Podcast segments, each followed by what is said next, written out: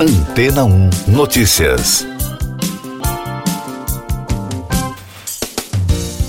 Bom dia. Um estudo científico chinês publicado na semana passada na revista científica New England Journal of Medicine revelou um novo tipo de vírus de origem animal, o Nipavírus. De acordo com a pesquisa, a doença é transmitida por morcegos frugívoros que se alimentam de frutas e já chega a 35 o número de casos de humanos infectados confirmados por meio de amostras de saliva dos pacientes.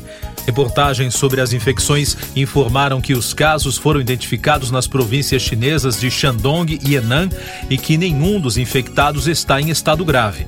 Além disso, apenas 26 deles apresentaram sintomas como tosse, febre, cansaço, perda de apetite, dores de cabeça, musculares, náuseas e irritabilidade. Os investigadores médicos relataram que os pacientes tiveram contato recente com os animais e não há casos de transmissão de humanos para humanos. A pesquisa revelou ainda que outros tipos de Nipavírus relacionados foram detectados em morcegos, roedores e musaranhos. Segundo a Organização Mundial da Saúde, o consumo de frutas ou produtos de frutas contaminados com saliva dos morcegos infectados foi a fonte mais provável das infecções até agora. Sem medicamento ou vacina, o vírus Nipah causou apenas surtos na Ásia. A doença pode infectar uma ampla variedade de animais e a taxa de letalidade em humanos é estimada entre 40% e 75%. Outros destaques das agências no podcast Antena 1 Notícias. Um pequeno grupo de apoiadores de Donald Trump se reuniu do lado de fora da residência do ex-presidente dos Estados Unidos após ele divulgar que agentes do FBI teriam invadido a propriedade dele na segunda-feira. A ação teve grande repercussão na terça na mídia americana.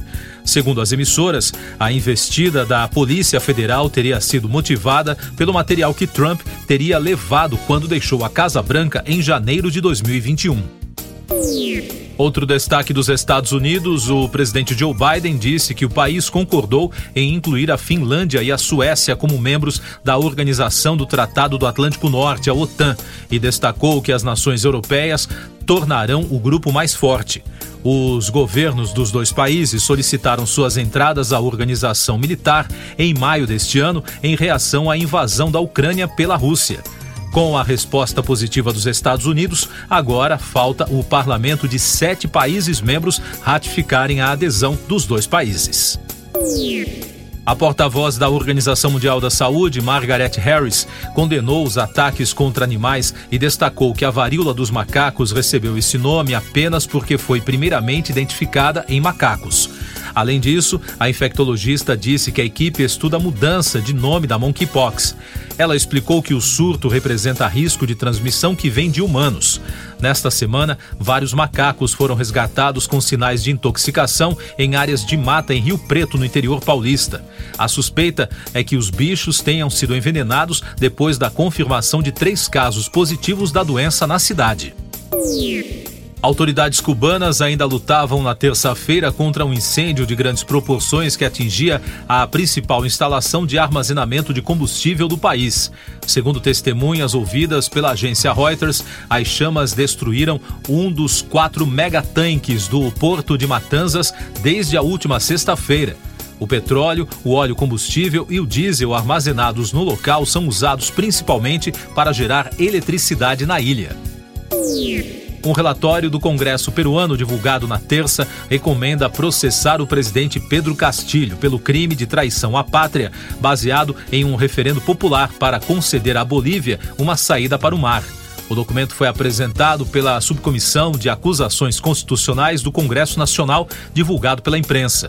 Além disso, o texto propõe que seja imposta ao político a inabilitação por cinco anos para o exercício de cargos públicos. Eu sou João Carlos Santana e você está ouvindo o podcast Antena 1 Notícias, trazendo agora os destaques das principais rádios pelo mundo. Do grupo iHeartRadio de Nova York, a emissora americana destacou uma entrevista de Toto Goldsmith, a sobrinha da atriz e cantora Olivia Newton-John, morta na segunda-feira, em que ela revelou que a tia estava sentindo muitas dores nos últimos dias de vida enquanto lutava contra o câncer. Goldsmith revelou que a atriz teve outras complicações por causa do enfraquecimento de seu sistema imunológico. Newton John lutava contra um câncer desde 2017, após ser diagnosticada com a doença pela terceira vez. Ainda de Nova York, a emissora Fox News continua acompanhando o estado de saúde da atriz de Hollywood, Anne Ash. Ela permanece hospitalizada em estado grave, em coma e conectada a uma máquina de respiração cinco dias após sofrer um acidente de carro em Los Angeles, na manhã da última sexta-feira. A polícia local disse que a causa e as circunstâncias do acidente continuam sob investigação. De Londres, dois destaques da rádio BBC. Os produtores da competição musical Eurovision enfrentam dificuldades para encontrar um local para sediar o evento no próximo ano, porque nenhuma grande arena do Reino Unido, segundo a rádio, tem agenda disponível. De qualquer maneira, as cidades que esperam sediar o evento saberão na próxima sexta-feira se serão selecionadas ou não. Artistas de peso como Elton John têm shows confirmados para realizar em locais como Liverpool, Leeds e Glasgow, entre abril e maio, mas até o momento nenhuma arena confirmou as datas da turnê. Outro destaque da emissora britânica foi a morte do cantor, compositor e produtor Lamont Dozier, na terça-feira aos 81 anos. O músico foi autor de vários sucessos da gravadora Motown, além de assinar canções para grupos lendários como Supremes, Asley Brothers e Martha and the Vandellas. Dozier também se tornou fundador das editoras Invictus Records e Hot Wax Records, além de ter seu nome incluído no Hall da Fama dos Compositores desde 1988 e no Hall da Fama do Rock and Roll desde 1990. Siga nossos podcasts em antena1.com.br. Este foi o resumo das notícias que foram ao ar hoje na Antena 1.